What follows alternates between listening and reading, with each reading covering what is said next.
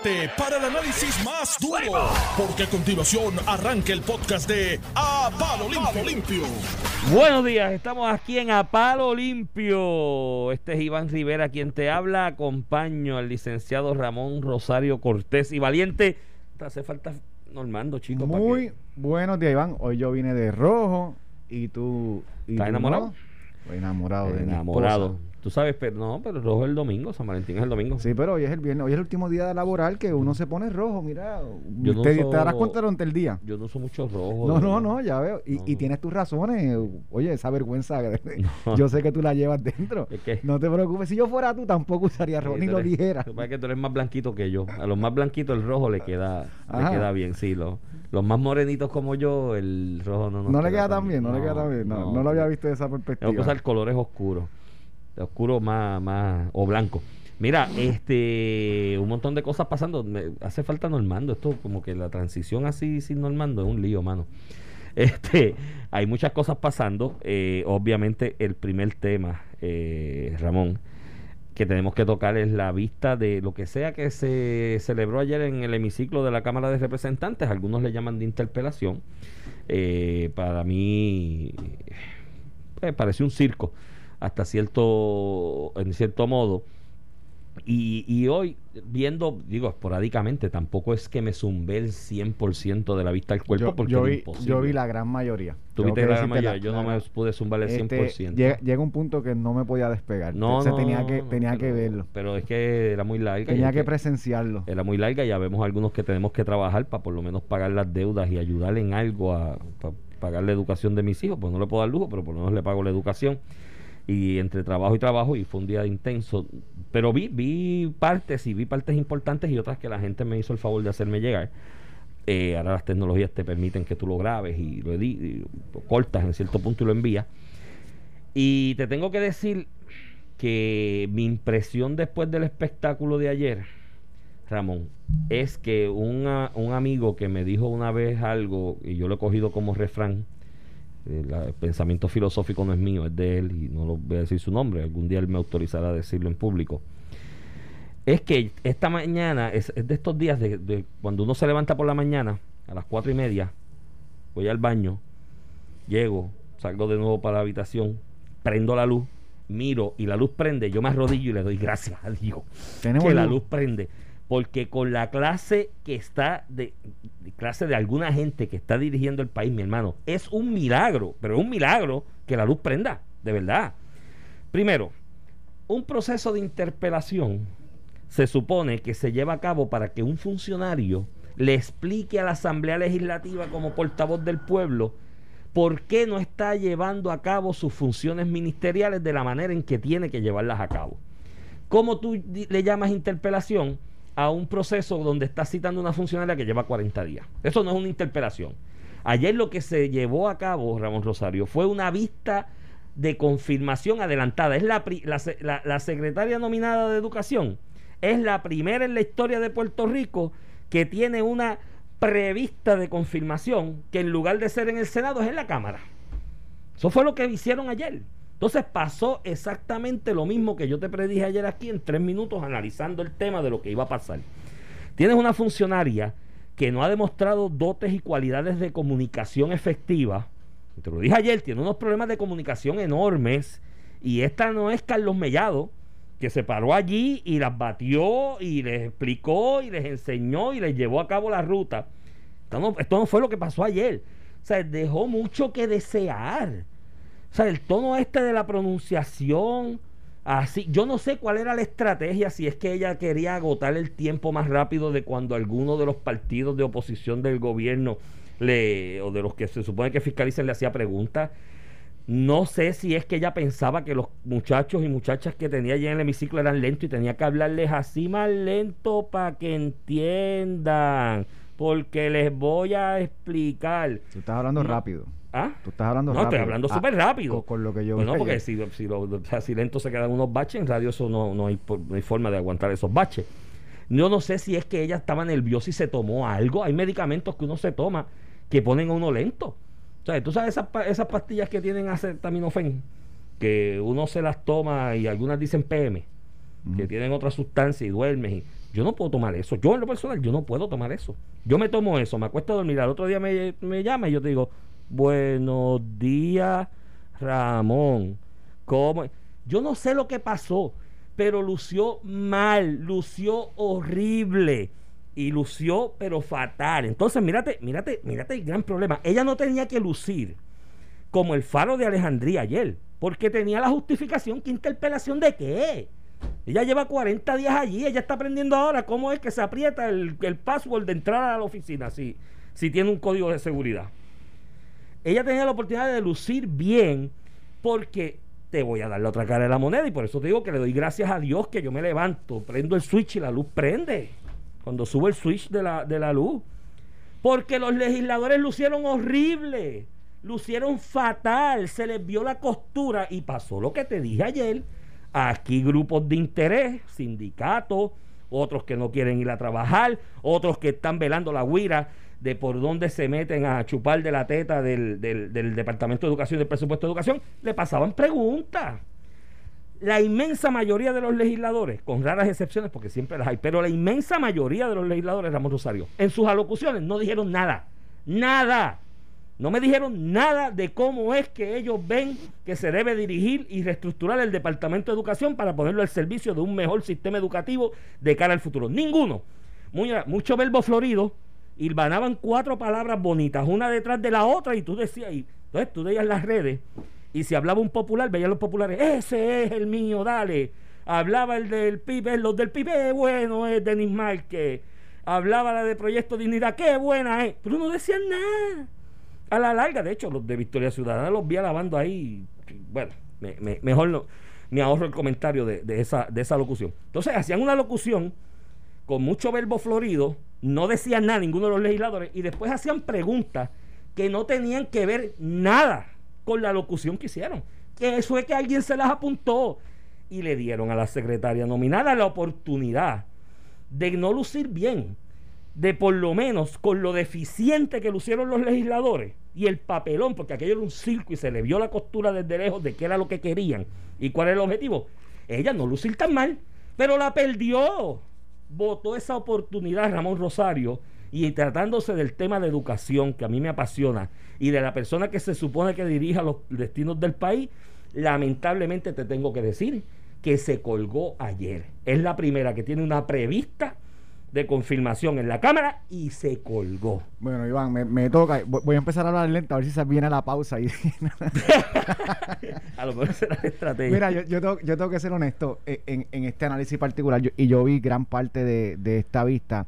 Y cuando hablamos de la secretaria, ¿verdad? Me impresionó mucho su ejecución ayer porque el que conoce a la secretaria que ha sido maestra toda su vida, tiene una maestría en educación, este, eh, fue presidenta de la estación de maestros, vicepresidenta de la American eh, Teach Federation of Teachers, que es la, organización más grande a nivel nacional que agrupa maestros. O sea, no estamos hablando de una persona cualquiera, estamos hablando de una persona sumamente preparada, que si tú la escuchas hablando en otras ejecuciones, incluso cuando el mando en entrevistas aquí, lo que pasó en la vista no refleja lo que es ella.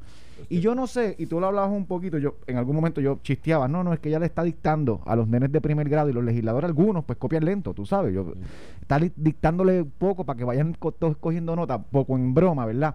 Pero si yo tuviera que adjudicar a qué se debió su ejecución ayer, máxime lo más marcado, que es la forma de hablar, que yo realmente... Eh, eh, yo me sentí ofendido con su manera de hablar. Te, lo digo con toda la honestidad del mundo. O sea, decía, mano, ¿por qué, eh, ¿por qué esa estrategia? Y yo a lo que se lo atribuyo es una estrategia, tú lo dijiste un poquito. Alguien le dijo, tárdate hablando. esa es mi opinión, ¿verdad? Viendo, eso es inferencia, porque nadie mi, mi inferencia. Viendo la estrategia de que eh, habla lento y yo fui asesor legal principal de Luis Fortuño, secretario de Política Pública de Ricardo Rosselló. Yo he participado, he preparado y he visto muchísimas pistas con funcionarios públicos y, hay unas estrategias que uno que, que, que, uno ejecuta como educar a los legisladores más simpáticos tuyos para que te hagan preguntas importantes sobre el tema y, y verdad no evitando que se difuque verdad que venga esta difusión con la parte política.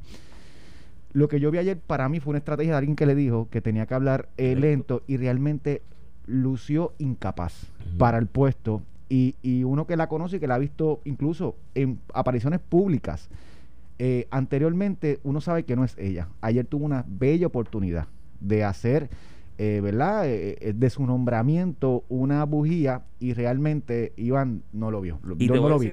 Lo, lo, lo, perdió. Y eso, tú, eso queda más marcado cuando ya tiene la desdicha de que se compara con una interpelación una semana antes, antes de Carlos Mellado.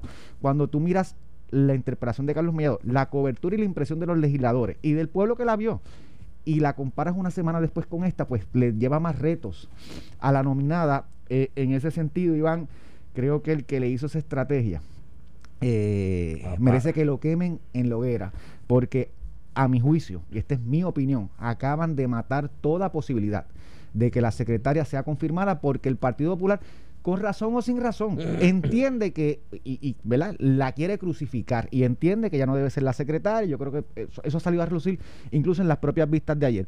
Y le acaban de dar la, ¿verdad? La, razón o, la excusa más bella para que eh, cuelguen a esta nominada. Incluso ayer los senadores lo hablaban, este José Luis Dalmau el presidente del Senado, le acaban de dar la razón que cuando la cuelguen allá, si la cuelgan, y esa es mi opinión, que yo creo que eh, las tiene duras, mucho más duras después de ayer, cuando la cuelguen no va a sonar irrazonable en gran parte por lo ocurrido ayer. Y fue más la forma en que la secretaria se expresó, porque en los méritos, ella demostró que conocía el departamento. ¿Tú sabes las preguntas que no contestó? Parte de las que yo vi el presidente de la Cámara, Tito Hernández, le pregunta cuántas escuelas hay del municipio de Guánica, la costa de Payo. Mira, compañero, este, perdóneme, tú sabes. No, no, no, eso, no lo sabe ni la secretaria ni el director de esa región. O sea, de, déjense de eso.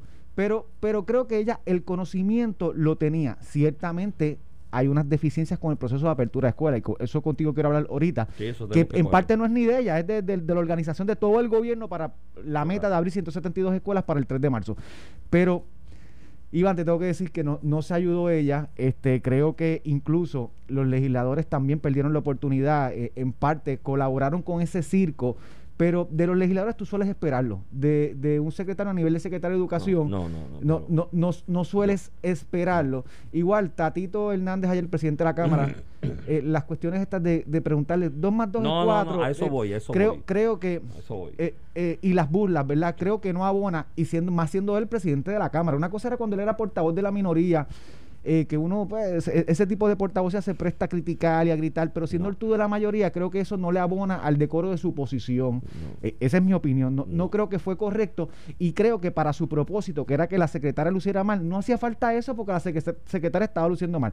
Ahora, se han sumado unas críticas a las expresiones de algunos legisladores con que es machismo. Y realmente y yo bueno, pues, hubo algo de eso. y yo, voy a ser honesto conmigo mismo. Y esta crítica yo la tengo siempre. Oye, si hubiera sido un secretario varón que hubiera hecho la ejecución que hizo la secretaria ayer, lo hubieran criticado hasta peor, Iván, y lo hubieran atacado hasta peor. No me hablen de machismo, realmente la secretaria lució mal y, se, y los legisladores se prestaron para el circo usual.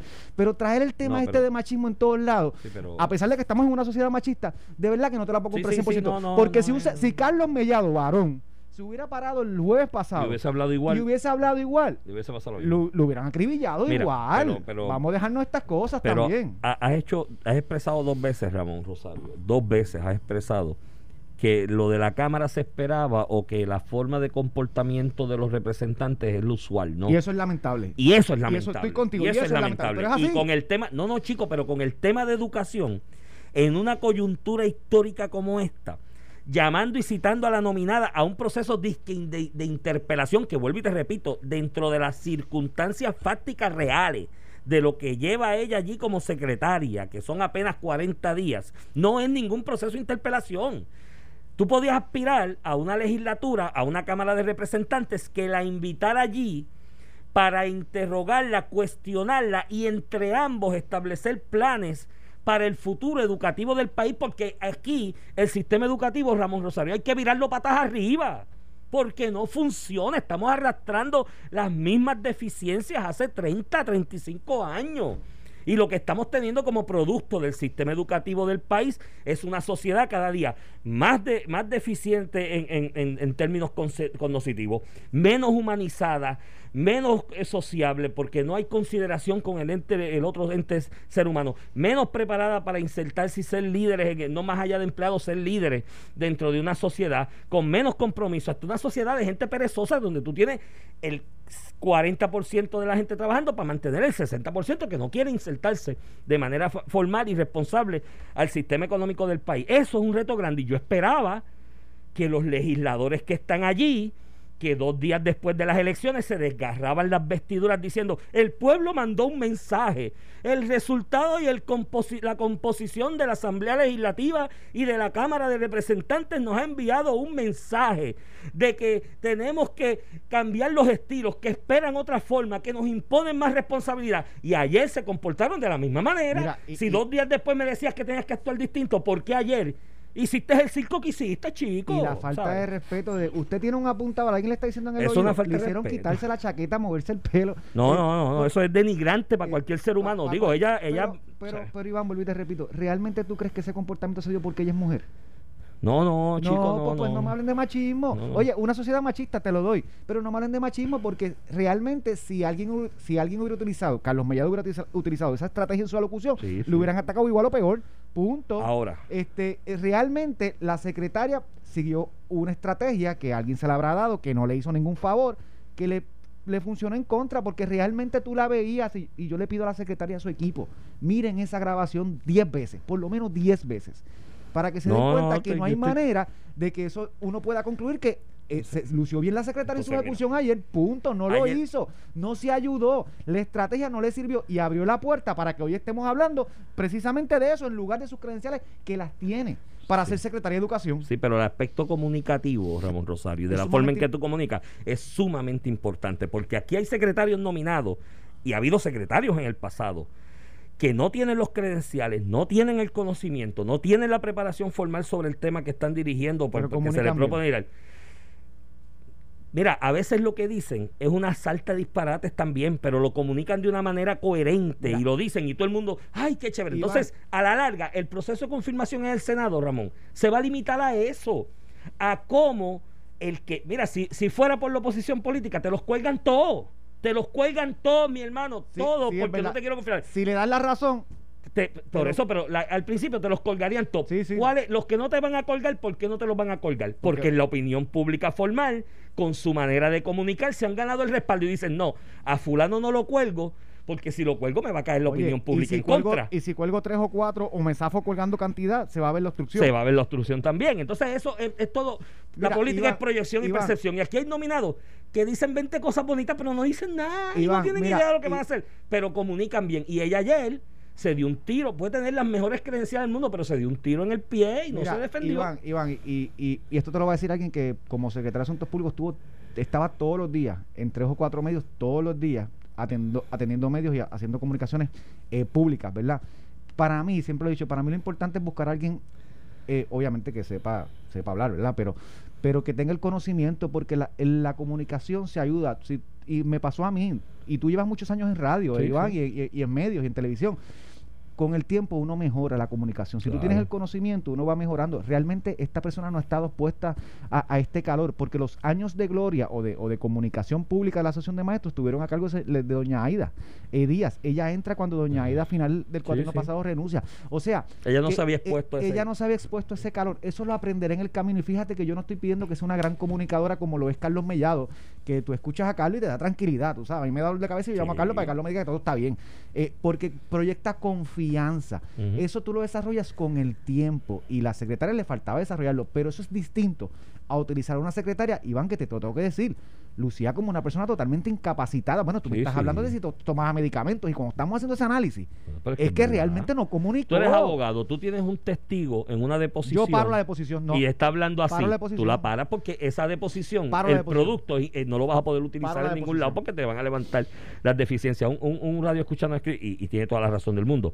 Cuando Tatito le preguntó si dos más dos era es una falta de respeto, es una falta, es una falta de respeto. y demostró y cuando le pregunta al apuntador que si también. tiene otra chaqueta, sí, también es una falta de respeto. y denotó la intención original que era hacerla lucir mal, hacerla quedar mal ante el país y ante la opinión pública para facilitar el proceso de colgarla. Ahora, la facilitación del proceso de colgarla porque te lo dije ayer, ayer te lo resumí con esta expresión. No es buena comunicadora, va a tener, bueno, te dije ayer que se fueran buscando otros, ¿verdad? Eh, desde ayer por la mañana te dije, váyanse buscando otros porque ella no es buena comunicadora.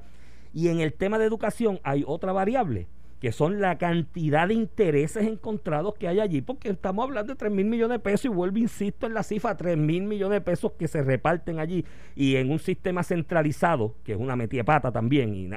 Ayer yo no vi ningún legislador preguntarle a la secretaria si tenía voluntad para descentralizar el sistema de educación y reinventarlo, porque 3 mil millones en un proceso centralizado donde el secretario es el que aprieta el botón de cómo es que se reparten esos 3 mil millones, hay mil intereses encontrados. Y las preguntas a los legisladores se las dieron en la mayoría, hay excepciones. Unos legisladores que hicieron preguntas que se veía que eran coherentes con su turno de exposición ¿no? y con lo que planteaban y que perseguían un propósito. Pero la inmensa mayoría hacían una locución de, verbo florido y decían preguntas que decían, esta se la apuntó a alguien porque mi hermano no tiene que ver con lo que estaba diciendo. ¿Y quién se la apuntó? Sindicato de maestros, maestros que no quieren volver a trabajar después que se vacunaron que ahora no quieren volver a trabajar, gente que tiene negocios en el departamento que dice, me veo amenazado con esta que no me lo quite, gente que tiene su muñeco montado de negocio que dice, déjame acercarme para, a, otro para ver si otro es el que me da el negocio. Todo eso se notó ayer y no el producto final. ¿Tenemos unas ideas de, las vistas de ayer, Ramón, de cómo vamos a mejorar el sistema de educación? No, no las tenemos. No tenemos ni la más mínima idea de cómo vamos a mejorar el sistema educativo, producto de una vista de cuántas horas. Un proceso que empezó a las 2 de la tarde y era a las 10 de la noche, mi hermano. Eso fue una pérdida de tiempo que la pagó el país para producir absolutamente nada. ¿Qué era lo único que, que, fue lo único que produjo? El objetivo principal, hacerla quedar mal y hacerla lucir mal ante la opinión pública para que el Senado tenga una justificación para colgarla. Y ella les ayudó en ese propósito. Claro, porque no se preparó y lució malísimo. yo no creo que fue una falta de preparación, porque toda la, toda la data la tenía, Iván. Mala estrategia. Pues, pues mala estrategia, estipulado. Y, quien se la dio, pues pagará la, sí, sí, pero vamos porque le han dado la excusa perfecta, como tú dices, a que el Partido Popular haga lo que siempre ha querido hacer, colgarla. Pues claro. Pues, no, y, dentro del PNP también ustedes tienen. El reto que tiene ahora el gobernador es buscar uno porque ya tiene que ir buscando otro. O sea, si yo fuera él, yo estaría buscando otro. No, vamos a esperar que el Senado. Pero si yo fuera él, yo voy ya pensando en otro, buscando otro. Y tú sabes lo que yo haría. Me busco uno que esté completamente en contra de los intereses dentro de mi propio partido que me boicotearon esta. Tampoco les doy el gusto de cederle el paso a lo que ellos querían. Pero ese fue, soy yo, que soy así. Vamos allá. a la pausa y volvemos.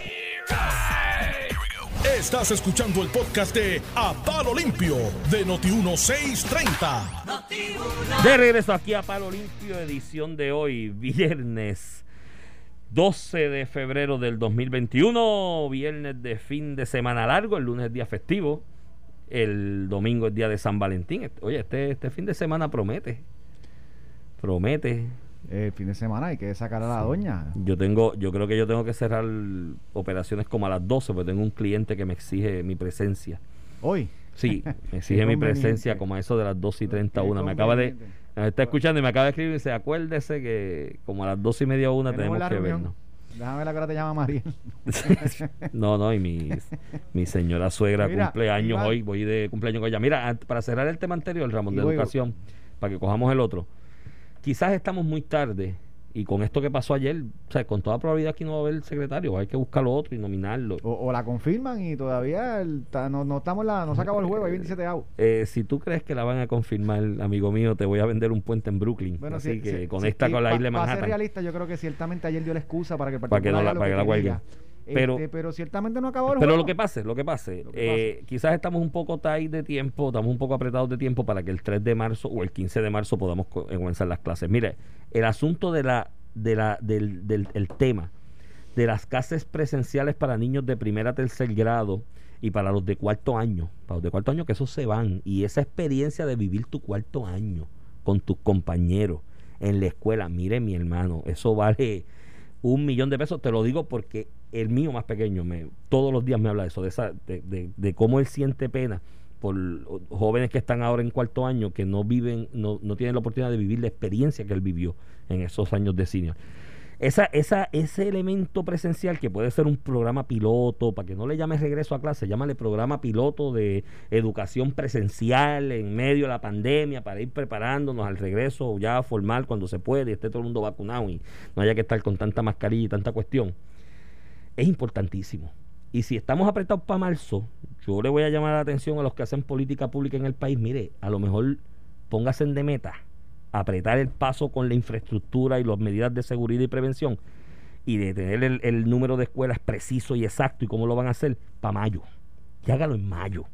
Y den clases presenciales en mayo. Y den clases presenciales en junio. Y den clases presenciales en julio. Hasta julio 30. En julio 30, dos semanas de vacaciones y empezamos en agosto el otro. ¿Por qué no se puede hacer eso? Mira, no puede suena- suena- eso se puede hacer. suena- Están cobrando los maestros, ¿no? ah, que ya le di las clases. Pues le refuerzan las debilidades. Pero céntrate en esa experiencia presencial tan importante para esos grupos. Suena, suena razonable y ayer, ¿verdad? Un poquito hablando de lo que realmente es la controversia con el Departamento de Educación en esto, en esta semana, que algunas veces la perdemos con la, ¿verdad? Con la politiquería, pero realmente es, es la, es la apertura de la, de la escuela. El 3 de marzo, la propuesta del gobierno abrir el 3 de marzo. Ayer la secretaria di- dijo que proyectaban abrir 172 escuelas de un total de 858. O sea, estamos hablando de un 17% de las escuelas, 15% de las escuelas más, un poco más. Eh, abrirlas para el 3 de marzo eh, con 33 mil empleados de educación vacunados de los 40 mil que hay. O sea, nosotros hemos vacunado el 90% de los empleados de educación no para abrir el volver. 15% de las escuelas. Y O no sea, quieren volver, pero no quieren volver tampoco, vacunados. Pero, pero Iván, hemos vacunado con, con- y vamos a ver las muertes hoy de nuevo. Todos los días yo las leo por eso. Este, la edad de las personas que están muriendo. Tenemos un problema con los adultos mayores Claro. que tenemos que atender y aunque ha podido, aunque ha bajado, reducido la mortalidad promedio a 4 o 5 eh, muertes diarias, que es una reducción abismal de cuando en algún momento estuvo en 12, 15. Este, ciertamente sigue siendo la población más afectada y hemos vacunado 80, 90% de todos los maestros eh, eh, de educación para abrir un 15% de las escuelas. Pues ahí yo creo que podemos ver un desfase de lo que no fue una planificación correcta. Si voy a abrir 172 escuelas, vamos a enfocarme a, a- a- a vacunar los maestros y empleados de esas escuelas que yo tengo que identificar con tiempo. La secretaria dijo ayer que no están identificadas las escuelas. Y pues ciertamente yo me tengo que replantear si estamos listos para el 3 de marzo. Porque si a dos semanas de la apertura tú no sabes cuáles son las escuelas que... va- Aunque Sí, dice sí, que sí. eh, eh, estos 170... eh, hay muchos planteles más que eso, que son los que se están mirando. Tienen hand sanitizer, las cuestiones de fiebre. Pero que yo no pueda publicar una lista a dos semanas. Estas son las 170 escuelas y estos son los estudiantes que van. Pues tenemos que replantearnos si vamos a estar listos para dos semanas porque esto lleva una preparación incluso en el hogar. Los padres han tenido que modificar toda su rutina de trabajo, toda su rutina de, vi- de vivienda por la cuestión de la pandemia porque los niños están... En mi casa pasa, mis dos nenes están en casa. Este, y obviamente para hacer la planificación, no solamente desde el punto de vista de la escuela, de los padres y de los maestros, que en sus maestros, los maestros también tienen los mismos problemas que, que tiene la población normal, tienen hijos en las casas que las escuelas están cerradas. Creo que debimos haberlo hecho con más tiempo y me parece que el número de escuelas es prudente, 172 escuelas. Esperan activar cerca de 5.000 maestros y 5.000 estudiantes para el 3 de marzo. Eso es lo que ella dice ayer. Este, eh, macho, pues, tú sabes, vacunamos a 33.000. Pero Sí. nada, Si no Eh, son vacunas botas. Creo que tenemos que replantearnos, y aunque yo entiendo la política pública, que es la correcta, de que tenemos que abrir las escuelas y comenzar a normalizar, eh, debemos replantearnos si el 3 de marzo eh, eh, es la fecha cierta. El gobernador y la secretaria han dicho que no es que no es algo que, es rígido, que esto va a ser flexible, pero ya decirlo, mira, vamos a abrir, como tú dices, tal vez en abril, en mayo. en no sé, abril o mayo y extiéndelo sea. hasta junio julio. Y pero... estas van a ser las escuelas. Exacto. Y estos van a ser los estudiantes. Y vamos a prepararnos con tiempo. Y llámalo programa Yo piloto, no, yo no creo que nosotros podamos quieras. abrir un sistema educativo con 5.000 estudiantes, 5.000 empleados del Departamento de Educación, eh, sin conocer las escuelas y los estudiantes y los maestros dos semanas antes. O sea, No, yo creo que el no. 3 de marzo ya simplemente está Es imposible. raya, es Sí, imposible, imposible. punto. ¿Mm? Este, así que Iván, con eso, con Pues- eso, mira, o- otro comentario que te, que te denota, la gente habla de que si, si, lo, si el secretario de Educación eh, debe ser una persona apolítica, ¿verdad? O, o- o que no esté envuelta en la, en, en- en la política activa. La gente dice, ¿para qué no mezclar la política con la educación? Pues mira, pues sí, sí, sí, sí, sí. La crítica a Oscar Joaquín es porque viene del, El PNP. de- de- del PNP y no le denotan y no le señalan a ella como positivo que no tiene ninguna relación política la realidad es que ella no es de la estructura del PNP nunca no, lo ha no. sido de hecho ayer de los de los momentos más jocosos de la vista está cogiendo cantazos Gabriel Rodríguez Aguiló eh, eh, eh, vice- ex vicepresidente de la Cámara Ujú. ex portavoz de la Cámara Figuras de reconocidas del. PNP. Hoy portavoz alterno de minoría eh, del distrito de Ciales, Manatí, Barceloneta y Arecibo. Un, un legislador súper reconocido, súper capaz. Sale en su defensa y ella le, da- le agradece a- al representante Rosa. Ángel Rosa, sí. No, pero, Ah, el representante. Pero para sí, que porque lo confundió con Ángel Mato, pero entonces era Rodríguez Bueno, Aguiló. dijo, o sea, Rosa, era- dijo Rosa solamente, dijo representante Rosa y, y Rodríguez, y es Rodríguez Aguiló, de, al que lo estaba defendiendo. Pero lo que te di, más allá del comentario jocoso, ¿verdad? Y de la metida de pata, ya dice esto es un blooper. En la vista, más allá de eso, eso denota que no es una persona Sí, sí. política. Entonces, si es político, lo critican porque es político. Y si no es político, jamás en la vida te van a reseñar que eso es bueno. Pues mira, es verdad, la y, secretaria y hay otro política. planteamiento que tú hiciste aquí con Héctor Joaquín y lo has hecho con ella, que son personas que vienen dentro del sistema de, estru- de la estructura del sistema educativo y que lo conocen y demás, y que muchos sectores por años, por décadas han pedido que el secretario sea una persona conocedora de ese sistema. ¿Tú sabes lo que pasa, Ramón? Que llego llegado a la conclusión que debe ser todo lo contrario. El sistema de educación es una estructura tan anquilosajada en el pasado y con una estructura que, que, que es tan deficiente que arrastra los pies que no hay manera de que se desarrolle un proyecto educativo manteniendo esa misma estructura que yo prefiero que me traigan a alguien de afuera, lo menos conocido posible dentro del sistema educativo, que sepa de gerencia administrativa, que sepa de administración de proyectos e implosione aquello, lo vire patas arriba y que llame a capítulo a esos mismos legisladores a los que estaban ayer desgarrándose las vestiduras por la educación de los niños puertorriqueños, que los llame a capítulo y diga, mira, esta es la legislación que hay que pasar para reestructurar y hacer una verdadera reingeniería del Departamento de Educación, chicos, porque tú no puedes tener un ser humano, por más capaz que sea, pensando en el gran proyecto pedagógico educativo y de humanización del puertorriqueño de cara al futuro, que a la vez tiene que estar pensando si el arroz de la escuela Muñoz Iglesias de Jayuya tiene golgojo. Aquí hay secretarios de educación que a las 5 de la mañana los llaman para decirle, mira, tú sabes que la escuela tal, porque el político, el alcalde, el legislador llamó, el arroz salió con golgojo. Y tú tienes a la persona que se supone que eche para adelante ese gran proyecto educativo pensando en el golgojo del arroz. Hay que hacer una reestructuración del aparato que compone el Departamento de Educación, implosionarlo. Quizás conviene traer a alguien de afuera que ni conozca a nadie para que venga con la idea de virarlo patas arriba. Y que llame ese mismo legislador y diga, aquí está la legislación, ¿la vas a pasar o no la vas a pasar? Porque tú estás muy preocupado por los niños. ¿No? Pero no es así, Iván, no suele ser así. Mira, Iván. bueno, y- pero debería ser así, déjame ser idealista. Muy bien, soy idealista. Eh, eso hacía Marx y, y Rusia lo cogió y me lo cogió. No, Marx, eh, Marx- el idealismo se chavaron. Marx Mira, estaba Iván, equivocado. Es que Marx no me conoció. ¿No te conoció? Nada, si Marx me conoce a mí, yo ¿No estaba hubiera yo sé- escrito eso? No, no, y no hubiese cometido los errores que cometió de acercamiento al tema. Mira, Iván, en, otro- en otros temas más mundanos y más locales, este, a- eh, ayer salieron los, los- ¿verdad? Discutiendo esta, la propuesta del plan de ajuste a los acreedores, salen los, los acreedores no asegurados, que esto viene desde la persona que tiene una demanda por salario en contra el gobierno hasta los suplidores, que en, en su gran mayoría, 90% son suplidores locales, empleos locales, este, Eso a- le van a tocar dos chavos. 1.8, mi hermano, salieron Dos chavos de dólar le va a uno pu- tocar. uno- no, no, no llega a dos chavos, 1.8, te- no te estoy relajando. La propuesta, no llega a dos chavos, es lo que te quiero decir. La propuesta que está en este plan de ajuste es 1.8. Y estoy hablando de una deuda estimada entre reclamaciones, eh, deudas a los suplidores, suplidores que están en quiebra sin esto.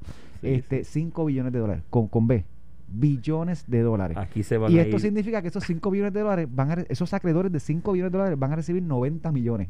Aquí, Una, redu- una reducción de 98.2%. aquí se va a ir a quiebra un montón de gente. Con Creo, esa... y, y levantan la voz Digo, con ya estaban en Fíjate, quiebra, y llevan a mí me- cuatro años sin y a, cobrar. y a mí sí. me preocupa, no, y, y muchos ni tanto también, digo, sí, tienen mucha acreedores y de más años, que tenían reclamaciones que le pararon los proyectos por promesa, que tenían a nivel administrativo, supli- y a- está este suplidor, desde el suplidor grande de, de una empresa en Puerto Rico hasta un individuo que le suplía Sí, servicios Al, al gobierno Sí, de Puerto Rico y se quedó sin cobrar.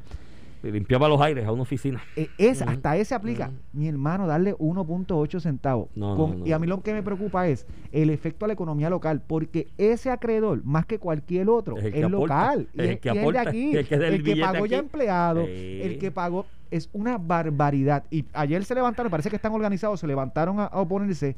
Y yo creo que eso hay que mirarlo también. Sí. Obviamente es un acreedor no asegurado. Eso significa que a diferencia del que tiene un bono De eh, de GOs, que lo que lo por la constitución está asegurado, por decirlo así, como que el, el acreedor más importante, lo Bueno, dice la constitución cuando dice, quiebra- y, y si Puerto Rico no hay Mira, chavo, primero le van a pagar los acreedores de los estando, GOs. estando casi en quiebra, porque ya estábamos en quiebra y se rumora por ahí que se estaba consultando abogados de quiebras de deuda soberana de Estado. Con esa consulta y ese advenimiento a la quiebra, con, esa, con ese argumento se fue allí a Nueva York y se cogieron 3 mil millones porque la constitución la- los protege. Eh, y sonaron la campana y Melba sonaba la campana. clan, clan, Y usted, y si nos vamos en quiebra, y si nos vamos, y si nos vamos, y si nos vamos aquí, ustedes van a ser los primeros que van a Porque la constitución del Estado Libre Asociado que Muñoz la Pues firmó mira. con sangre dice que se van a pagar Pues, primero. pues todavía no, pues todavía no han cobrado. Pero pues, ayer hablamos un poquito, ¿verdad? De, de- del efecto devastador que va a tener en los pensionados, que se les recorte 8.5% al, al, al, ¿verdad? al pensionado que le toca. Pero el efecto, ma- 8.5, pero el efecto va a ser mucho más devastador. Sí, Ah, sí. Que, que es, i- que es igual, el pensionado es un acreedor no asegurado. Y es una injusticia que le corten 8.5. Imagínate a otro acreedor no asegurado, que son los suplidores, que se le corten 98.2%. Eso es una Yo barbaridad. los- de los pensionados, yo te- ayer lo hablamos y te lo dije, yo creo que el 8.5 dentro del ejercicio que se está realizando comparando, haciendo el análisis comparativo Mira, y, de lo que ha pasado en otras jurisdicciones. De hecho, ahí hay un... El acuerdo, la- el acuerdo es tan bueno, el acuerdo del comité es tan bueno con la Junta que lo que establece es que si no se llega finalmente a la aprobación del 8.5, el tope es un día. mira, El tope. El con- tope. teniendo en cuenta que en otros lados eh, sí, sí, no, se vamos a han ido al 20 consensuar. al 22. Si no nos vamos a consensuar, te voy a chaval, ¿qué es lo que pasa en este tipo de negociación? Exacto, porque en, en- en- en- y es- eso es un buen acuerdo el que, el que llegó el comité oficial de retirado. Pero, porque aquí he escuchado a gente por, por distintos medios diciendo, no, porque en Detroit, que lo que le cortaron, que fue un 4, un 5, nada más, un 6, sí, pero le quitaron el plan médico, Ah, le distinto. quitaron el otro beneficio, que a la larga sumaban Sí, pero, 20%. pero- y- pero Iván, y- pero, al- 22. pero el, emple- el, el pensionado de Detroit no había cogido un cantazo en el 2013 como lo cogieron los pensionados de aquí. Tú sabes, los empleados públicos que, que iban a tener derecho a la pensión. O sea, los de aquí ya cogieron un cantazo, es lo que te quiero decir. Este, por lo menos el empleado que estaba activo y se retiró en, esto, en, en los pasados años cogió un cantazo y heavy. Entonces No, ponerle cogió- otro y lo cogió, cantazo y lo a ese en años también de y, servicio. y co- coger otro cantazo de ese sector, pues yo creo que no se justifica, pero entiendo tu planteamiento. 8.5 en tipos de... Suena, es razonable argumentarlo. No te estoy, eso. ¿Y qué tú me dices de 98.2%? No, no, no, no. ¿Sabes? Y, tú tienes un gran punto. es que- Estos son acreedores locales. Esto que es la economía de aquí. Es la de aquí, La son los que dejan empleado, billetes, son, que- los, son las que dejan billetes aquí, las que mueven de alguna manera el aparato. Yo creo que si la Junta quiere integrar la parte fiscal con la económica, que está mandatada por tiene que revisar eso. tiene que revisar eso, a ver cómo. Yo entiendo que no son asegurados y que no se debe tratar Sí, igual que pero- los que están asegurados, pero Oye, uno- y- uno- 1.8 po- de, de dólar, un 1.8 centavos de dólar, jamás en la vida va a ser algo razonable y va a tener un efecto devastador en la economía que a, su- a la larga va a tener un efecto en el fisco de Puerto Rico y la situación Claro. fiscal de No, nosotros. no, y ahí tú tienes un gran punto. Pero eh, eh, hablando de, de, de la. Porque promesa, esto era. Bueno, le pusieron promesa y todo por sus siglas en español porque nos creíamos que nos vino a salvar. Eso el fue la gran promesa. El gran hombre. La promesa salvar. del Estado Libre El Asociado. gran americano vino a salvarnos, pero esa obligación, porque los propósitos y obligaciones de la Junta eran pues cuadrar, a, a llegar a los arreglos de ajuste de la deuda, que están en eso, y se pidió término ahora para ello. Lograr con el gobierno de Puerto Rico cinco presupuestos balanceados, que eso pues tendrás que empezar a darle reset y comenzar desde ahora, porque eso. Y el tercero era promover y, eh, impulsar el desarrollo y crecimiento económico de Puerto Rico. Y había un título 5 ahí con un Revitalization Coordinator. Suena, pero una cosa brutal. Tú dices Revitalization Coordinator y suena un- una cosa no plus ultra que iba a ayudar para que las permisologías se acelerara. Ahora mismo no hay ni revi- la Revitalization Coordinator nombrado. Y ese, esa parte del capítulo 5 promesa como que lo han echado al saco de olvido. Tú sabes la cantidad de dinero que hay en el mundo, Ramón Rosario, corriendo por ahí de gente que lo tiene para invertir y tiene que, que tiene que impulsarlo, invertirlo para que no se le acabe.